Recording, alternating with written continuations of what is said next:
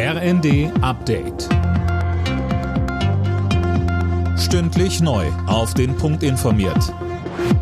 Ich bin Daniel Stuckenberg. Guten Abend.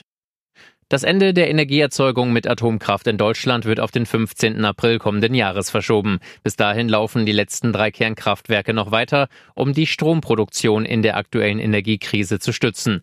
Morgen berät bereits das Bundeskabinett die neue Lage nach dem Machtwort von Kanzler Scholz. Ein Weiterbetrieb über den April hinaus schließt er aus. Wir werden dann ja auch ein völlig verändertes Szenario vorfinden, denn die auf den Weg gebrachten Flüssiggasterminals an den norddeutschen Küsten gehen zum Teil ja schon zum Jahreswechsel in Betrieb und im Laufe des nächsten Jahres werden es immer mehr sein, sodass wir praktisch mit jedem eröffneten Terminal unsere Unabhängigkeit steigern.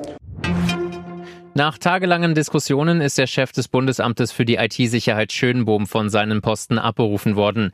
Innenministerin Faeser hat ihm die Ausübung der Dienstgeschäfte per sofort untersagt.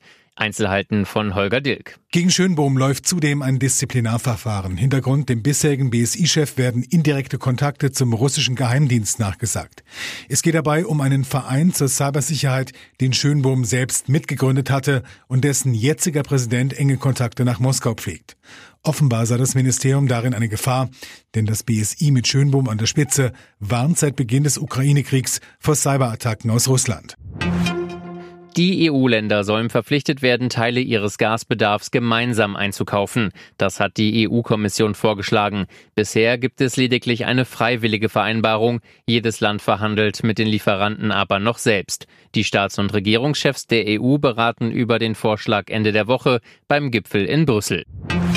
Die internationale Buchmesse in Frankfurt am Main ist eröffnet worden. Bundespräsident Steinmeier bezeichnete die Ausstellung als soziales und politisches Ereignis. Weil Spanien Gastland ist, waren auch König Philippe und Ehefrau Letizia bei der Eröffnungsfeier dabei. Alle Nachrichten auf rnd.de